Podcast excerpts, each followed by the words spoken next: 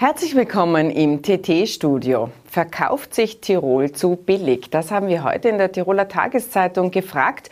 Gemeint war damit der Tourismus, die Hotellerie und die Gastronomie. Das hat viele Reaktionen hervorgerufen. Die allermeisten aber kamen zu ÖVP-Tourismussprecher Mario Gerber.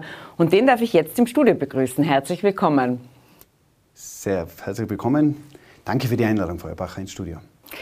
Herr Gerber, Sie haben gemeint, äh, ja, wir verkaufen uns äh, zu billig und haben da eine Forderung erhoben, die man normalerweise von der Arbeiterkammer und auch von der Gewerkschaft kennt. Sie haben gemeint, der Großteil in der Branche zahle den Mitarbeitern zu wenig. Man brauche sich sozusagen nicht, nichts darauf einbilden, dass man 1750 Euro netto im Monat für einen 48-Stunden-Job einem Kellner oder einer Kellnerin beispielsweise zahle.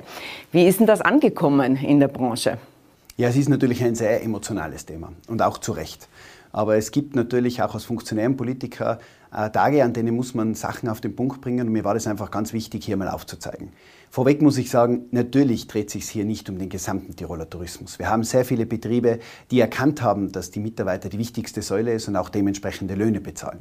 Aber, und das ist mir eben wichtig, es gibt immer noch Betriebe, speziell auch in der Gastronomie, die das noch nicht verstanden haben. Und wir haben jetzt ein akutes Fachkräfteproblem. Das wird eines der größten Probleme in den nächsten Zeiten. Äh, es gibt natürlich viele Lösungsansätze, aber in einer Sache müssen wir einfach ehrlich sein. Wir verkaufen uns in vielen Sachen das Hotelzimmer, aber auch in der Gastronomie das das Produkt zu günstig. Dadurch ist es uns nicht möglich, höhere Löhne zu bezahlen, denn jeder Unternehmer weiß, ab einer gewissen Prozentanzahl ist es nicht mehr wirtschaftlich, wenn er hohe Lohnkosten hat. Und aus diesem Grunde gibt es für mich nur ein Conclusio. Wir müssen uns teurer verkaufen, wir müssen die Preise anheben und auf der anderen Seite ist es uns dann möglich, unsere wichtigsten Säulen, den Mitarbeitern, eben einen besseren Lohn zu zahlen, uns eben attraktiv zu machen, im Tourismus zu arbeiten. Jetzt haben Sie heute sehr viel Applaus bekommen für diese Aussage, die Löhne zu erhöhen, äh, naturgemäß von der Arbeiterkammer und auch von äh, der Gewerkschaft. Weniger gut angekommen ist, äh, dass die äh, Lohnerhöhung sozusagen der Konsument zahlen soll. Da herrscht eher die Vorstellung, dass die Unternehmer sozusagen mehr zahlen zahlen äh, sollen und das auf ihre Kappe gehen sollte.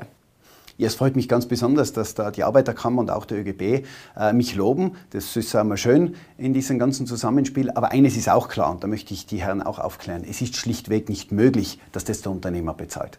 Sie sollten sich dann einmal die Papiere anschauen, die Bilanzen, wie viel Lohnkosten in einem so einem Unternehmen stecken. Wir haben in Tirol natürlich extrem hohe Lohnnebenkosten, wo wir gerne diskutieren können, dass vom Brutto mehr Netto überbleibt. Das würde bedeuten, dass wir die Lohnnebenkosten senken müssen. Aber im jetzigen System ist es schlichtweg nicht möglich, das auf andere Sachen umzulegen. Und wenn man einen internationalen Vergleich heranzieht oder sich andere Städte anschaut, das beginnt bei einem Glas Wein, das hört auf bei einem Kaffee, beginnt bei einem Hotelzimmer oder auch bei einem tollen Essen, so glaube ich, hat Tirol durchaus noch äh, Aufholbedarf, um hier aufs gleiche Level zu kommen wie andere Destinationen.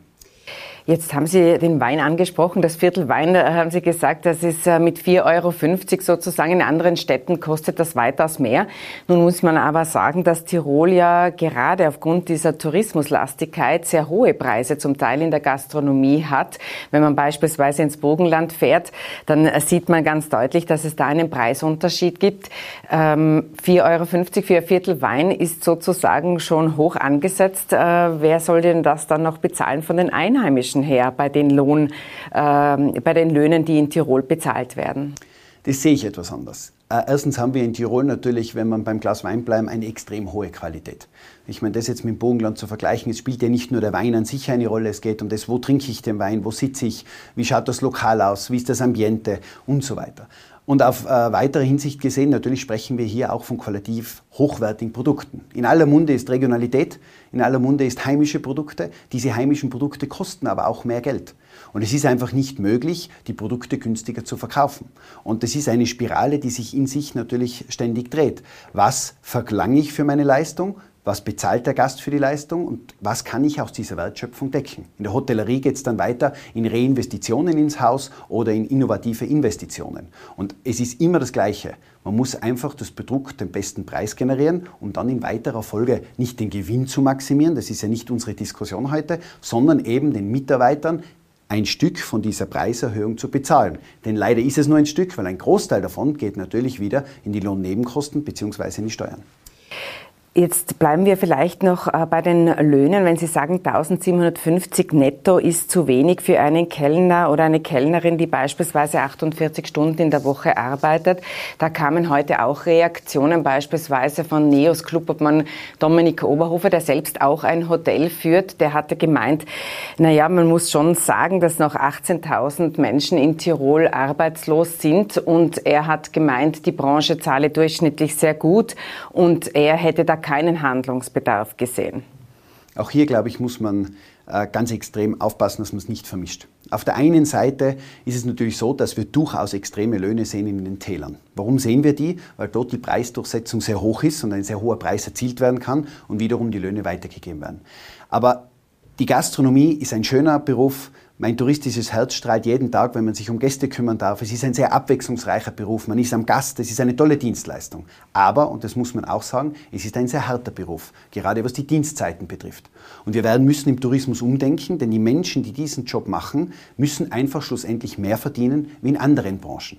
Und leider Gottes sind wir nicht bei den 48 Stunden, sondern wir sind sehr oft bei 54 Stunden. Und wenn man das runterrechnet, zum Beispiel auf einen Handelsangestellten, dann bewegen wir uns in etwa in der gleichen. Range. Das heißt, auch hier glaube ich, dass, der, dass diese Arbeit, diese so intensive Arbeit einfach mehr Lohn kosten wird. Was wäre dann ein äh, Lohn, wo Sie sich sagen, okay, das würde passen oder müsste man einfach nur jede Überstunde gerecht bezahlen? Was wäre da so eine Benchmark? Wie würden Sie das sehen? Ich glaube, die Überstunden werden sehr gerecht bezahlt. Wir werden sehr stark kontrolliert.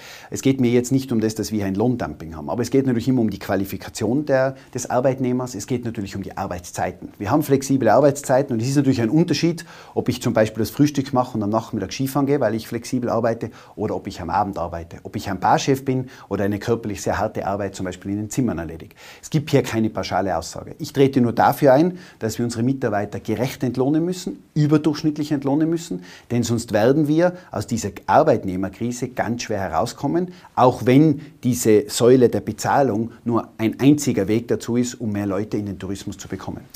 Das führt mich zu Irene Auer, eine Hoteliersfrau aus dem Ötztal, die einen sehr, sehr guten Fünf-Sterne-Betrieb führt. Die hat heute auch in der Zeitung gemeint, ja, wir verkaufen uns zu wenig, äh, zu, zu, zu schlecht, zu billig. Äh, sie hat äh, sehr flexible Arbeitszeiten eingeführt und hat einen Mitarbeiterstab, der sehr lange bei ihr im Betrieb bleibt. Auch sehr viele Einheimische hat sie erzählt. Was allerdings ähm, ihre Prognose ist, ist, dass man in Richtung Vier-Tage-Woche geht im Tourismus. Sehen Sie das auch so? Es gibt viele Modelle und ähm, das ist auch ein Faktor, der mir natürlich oft sehr leid tut, dass wir es nicht immer schaffen zu kommunizieren, welche attraktiven Modelle es bereits im Tourismus gibt. Die Familie Auer ist eine sehr fleißige Familie im Ötztal. Es gibt sehr viele fleißige Familienbetriebe, ob groß, ob klein, die das verstanden haben, die sehr viele Benefits an ihre Mitarbeiter weitergeben. Nicht nur im Thema Arbeit, auch im Thema Unterkunft, im Thema Verpflegung. Und das gehört alles natürlich zusammen eingerichtet. Ich glaube, der Weg muss dorthin gehen, dass wir ein attraktiver Arbeitgeber sind, was die Arbeitszeit betrifft, auch was die Entlohnung betrifft. Und eines muss man natürlich auch sagen, und da können wir viel drum um einen heißen Brei herumreden, im Tourismus brauchen wir unsere Arbeitskräfte nun mal am Abend zum Abendessen servieren solange keine Roboter herumfahren, und ich glaube, das wäre tödlich für den Tiroler Tourismus, für unsere Gastfreundschaft, werden wir Menschen benötigen. Und diese Menschen müssen zu diesen Zeiten arbeiten. Und damit die Menschen zu solchen Zeiten arbeiten oder auch das Zimmermädchen in der Früh mit sehr viel Druck die Zimmer sauber macht, werden wir alles daran legen müssen, dass sich diese Mitarbeiter bei uns wohlfühlen und auf der anderen Seite in diesen Positionen, wo sehr viel Druck heißt, vielleicht besser entlohnt werden, wie eben in anderen Branchen. Jetzt haben wir heuer schon viel gesprochen in der Perspektivenwoche. Wohin soll sich das Land und insbesondere der Tourismus hinentwickeln? Da ist eine Bettenobergrenze von 320.000 Betten genannt worden. Da muss man aber sagen, dass die Bettenzahl eigentlich rückläufig ist. Das ist also sehr hoch angesetzt und äh, schon seit mehreren Jahren hören ja sehr viele Privatzimmervermieter beispielsweise auf und daher ist die Bettenanzahl eher sinkend. Aber was man sagen muss, und das sagen auch viele Experten, wir haben einfach zu viele äh, Betten. Äh, Dominik Oberhofer, um in den Neos Club dann noch einmal zu zitieren, meint, wir haben 30.000 Betten zu viel. Äh, wie will man denn eine rasche Marktbereinigung schaffen? Also ich mutmaße mir es nicht zu, welcher Betrieb in Tirol äh, äh, eine Existenz hat und wer es nicht sein darf. Das glaube ich ist falsch. Ähm, wichtig ist, dass wir einfach von Seiten der Landespolitik mal geregelt haben, es braucht in Tirol nicht mehr Betten, es braucht qualitativ hochwertigere Betten. Und es versteht weder die Branche noch die Einheimischen, wenn auf einer grünen Wiese ein Investor 400 Betten baut. Das versteht keiner mehr und ich glaube, das ist auch nicht das Ziel des äh, Tiroler Tourismus. Natürlich, und das ist auch wichtig, gibt es Regionen, wo der Tourismus noch Aufholbedarf hat, denn der Tourismus ist ein guter Arbeitgeber und ist auch natürlich, was die induzierte Wertschöpfung betrifft, sehr wichtig. Thema der Tischler oder der Installateur oder auch der Lebensmittellieferant. Das heißt, es wird Regionen geben, wo man diese Betriebe noch errichtet.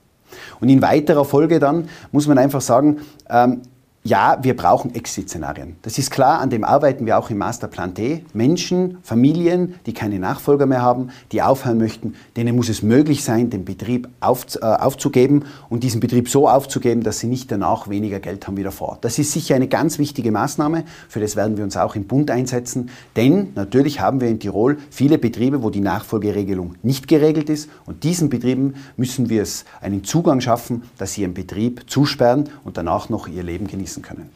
Es ist auch schon einmal diskutiert worden, so etwas wie eine Abwrackprämie, dass man das sozusagen äh, unterstützt oder dass man äh, Wege beschreitet, wie aus Hotels, wie man es jetzt auch in Innsbruck sieht, äh, Hotelzimmern, Wohnungen gebaut werden. Ist das ein Schritt für Sie in die richtige Richtung? Nein, das ist der komplett falsche Schritt. Wir haben das auch nicht diskutiert. Das war ein Vorschlag von Dominik Oberhofer, den wir kopfschüttelnd bei uns in der ÖVP entgegengenommen haben. Ich glaube nicht, dass wir äh, Menschen oder Betriebe Geld bezahlen sollten, dass sie zusperren. Ich glaube auch nicht, dass es die Lösung ist, in jedes Hotel, das zugesperrt wird, Wohnungen reinzumachen. Das setzt Gemeinden extrem unter einen Druck. Die Gemeinde braucht auch die Arbeitsplätze. Die Gemeinde braucht auch die Kommunalsteuer. Und wenn wir überall Wohnungen errichten vom Wohnbauträger, so ist das auch nicht förderlich für das leistbare Wohnen. Machen wir vielleicht noch einen Blick in die nächste Saison. Letzten Winter gab es ja einen Totalausfall so gut wie. Äh, heuer rechnet die Branche schon damit, dass äh, Wintertourismus stattfinden kann. Äh, rechnen Sie damit, dass es so etwas wie einen Lockdown noch einmal geben wird können? Ganz klar nicht, nein. Ähm, ich glaube, wir haben alle gesehen, was für ein Riesenloch das äh, in Tirol aufgeworfen hat. Und für mich ist eines klar, die Wintersaison muss stattfinden. Natürlich herrscht sehr viel Unsicherheit in der Branche. Natürlich sind unsere Familienbetriebe sehr angespannt. Wie geht es weiter? Die Mitarbeiter sind angespannt. Und es ist natürlich eine Situation, die wir uns nicht wünschen. Wir hätten gern genauere Ansagen, aber leider Gottes gibt es diese Glaskugel nicht. Ich bin äh, generell ein optimistischer Mensch. Ich glaube, wir werden bis zum Winter noch Menschen in die Impfung bekommen. Wir werden auch steigende Zahlen haben. Aber die jüngsten äh, Nachrichten aus Deutschland, dass man auf der einen Seite als Geimpfter aus einem Risikogebiet nichts zu befürchten hat bei der Heimreise und auf der anderen Seite, und das freut mich ganz besonders, das Weggehen von Inzidenzen hin zu Hospitalisierungen ist ein ganz wichtiger Schritt in unserem Kernmarkt. Ich hoffe, dass auch die Bundespolitik diesen Weg einschlagt, auch unsere anderen Herkunftsländer diesen Weg einschlagen. Und dann glaube ich, werden wir eine Wintersaison stattfinden lassen können. Natürlich die Erwartungshaltung muss sein, dass das eine gute Saison ist. Wir brauchen nicht von Rekorden sprechen, aber wir brauchen eine Wintersaison, um auch die induzierte Wirtschaft in Tirol wieder aufrechtzuerhalten, unsere Mitarbeiter zu beschäftigen. Und ich glaube, das wird uns gelingen. Und äh, sollte es und das ist vielleicht abschließend doch für mich ganz wichtig, sollten die Zahlen steigen, so müssen wir natürlich Maßnahmen äh, von der Bundesregierung früh genug bekommen, umsetzbare Maßnahmen, denn eines ist klar, der Tourismus ist sich seiner Aufgabe bewusst und er weiß, ein Tourismus in Tirol kann nur sicher stattfinden. Also die Wende ist sozusagen in Deutschland vollzogen. Man schaut nicht mehr zu sehr auf die Sieben-Tages-Inzidenz, sondern auf die Hospitalisierung. In diesem Sinne vielen Dank äh, für Ihren Besuch im Studio und eine gute Wintersaison und Ihnen vielen Dank fürs Zusehen und für Ihre Aufmerksamkeit.